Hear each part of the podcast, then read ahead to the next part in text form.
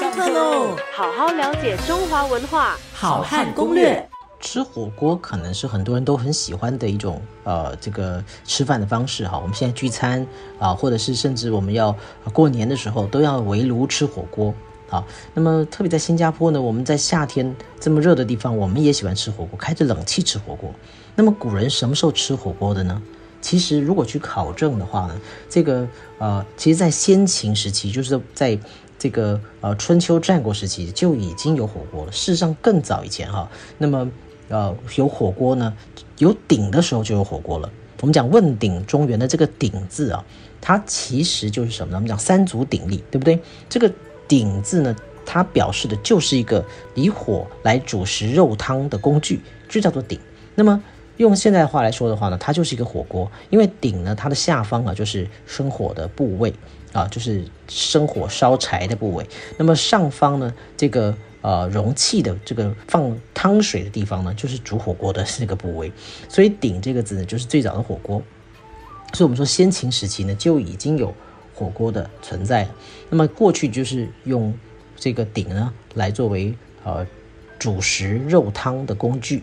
好，那么到了汉代呢，它还进进步了，还分成了有啊九宫格，像有像我们现在讲的这种啊这个四个格子、两个格子啊，鸳鸯锅这样的概念。所以不要以为鸳鸯锅啊，这分分成两格，分成四格是我们现代人才懂的啊，其实汉代就已经有了。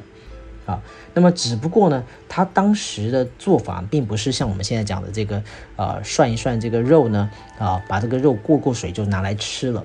啊，汉代人的这种呃分成不同格子的这种鼎啊，比较像是炖锅，好，就是把东西放进去煮，煮了很久，然后才拿来吃。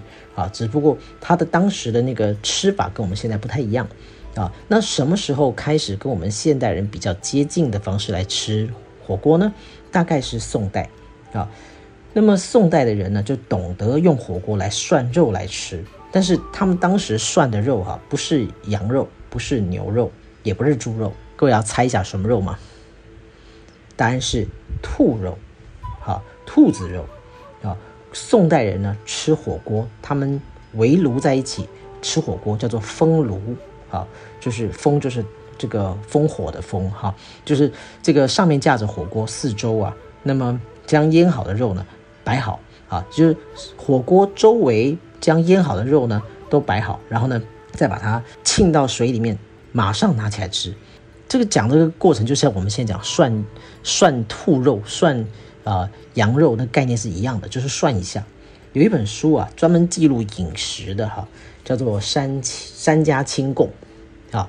山家就是这个山，就是山林的山哈，家就是家庭的家，清水的清，然后供就是供养的那个供，供一个人部在一个供哈。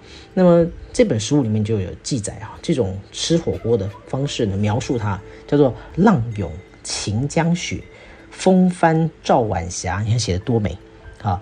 那么就意思就是说呢，这个火锅的汤锅啊，沸腾啊，像白雪一样，就叫浪涌。秦江雪，啊，风帆照晚霞。这个兔肉呢，像鲜红的晚霞一样，哈，你轻轻的把它很快的翻一下，然后就可以把它拿起来吃了，叫风帆啊照晚霞。所以这个宋代人的风雅，给这个涮兔肉呢，都还起了一个非常风雅的名字，哈，这个就叫做波霞宫，啊，波就是拨云见日的波，霞就是晚霞的霞。宫就是供应的供，叫波霞宫，所以这个名字呢，不单是色香味俱全，同时呢，也非常的风雅文艺啊。好好了解中华文化，好汉攻略，下课喽。